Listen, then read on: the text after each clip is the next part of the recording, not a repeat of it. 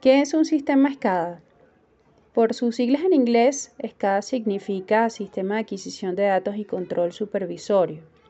Estos sistemas constan principalmente de tres partes. Lo que tiene que ver con la parte de adquisición de datos en campo, un sistema de comunicaciones para transmisión de señales y una master station o centro de control, desde el cual se pueden monitorear las señales que están remotamente en campo. Básicamente esto es lo que significa. El estándar IEEE C37.1 nos da algunas definiciones y ellos hablan de que estas señales que se envían son codificadas y permiten hacer control a través de un equipo remoto, normalmente denominado RTU. También están los PLC, que son los que están directamente en campo.